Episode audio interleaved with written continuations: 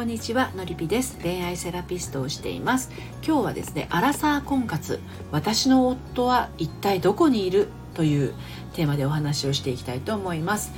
もうねいや本当にねいつになったら私の旦那さんになる人は現れてくれるの？ねっていうふうに思ってらっしゃる方たくさんいらっしゃると思います。友達はどんどん結婚していくしね婚活中の友達もどんどん出会っていくし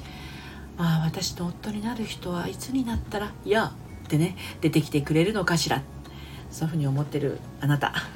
そんなあなたに伝えたいことがあります。はい。まずですねあの私の夫は一体どこにいるんだろうっていうふうに思われる方は多分日頃からこう行動していると思うんですよ。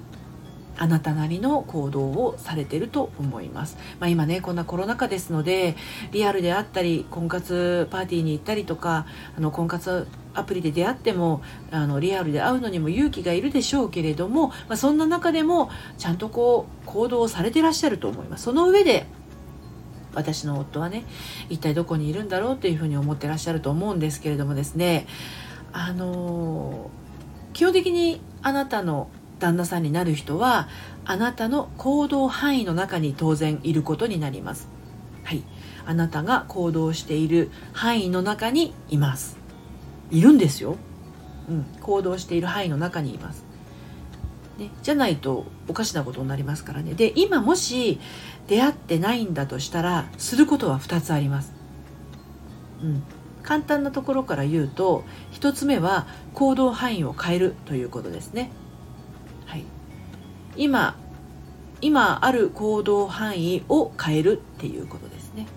今の行動範囲で出会え出会えないと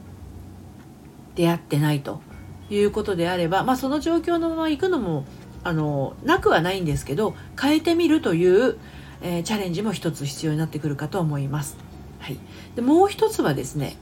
注目するところを変えるです。行動範囲は変えなくてもいいんだけれども注目するところを変えてみるということですね。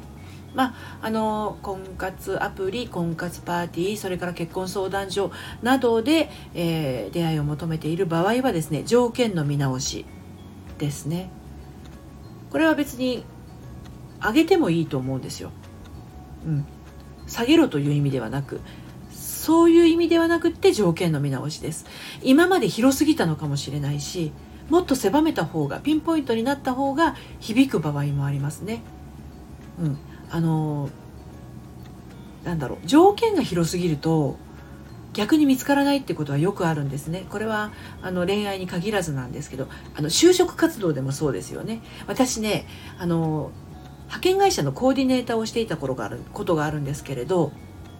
えっと、お仕事を求めている人が登録派遣登録に来るわけですよね。それで面接をするんですが、まあ、履歴書と職務経歴書を拝見してじゃあどんなお仕事にあの就きたいですかっていうような面談をするんですけどあの私何でもやりますっていう風な人と,、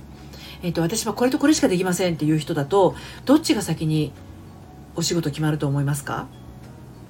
私はこれとこれしかできませんっていう人の方が早く決まるんですよ。何でもできますっていう人は意外とあの決まりにくいんですよ。そうなんです。だから絞ったら絞っただけあのその人にピンポイントではまっていくということもあるので条件の見直しは是非あの一つねやってみるといいかないいかなと思います。で行動範囲を変えても条件を見直ししてもあのなかなかうまくいかないな今までそんなこともやってるよという方はですね感覚を整えてください。自分自身の感覚がちょっとすさんできてしまっている可能性はあります。えー、気持ちを整えるというのはですねなんかこう毎日毎日不満な気持ちで過ごしていて何かいいことないかなないかなみたいなことで過ごしているといいことをいいことがないかなという毎日が訪れてきてしまいますね。だから今自分の中でこういったところところが満たされてるなとかこういったところの自分が好きだなみたいなことがあるとこういった自分が好きだなこういったところが満たされているなっていう毎日がやってくるんです、まあ、引き寄せの法則的にもそうなりますね。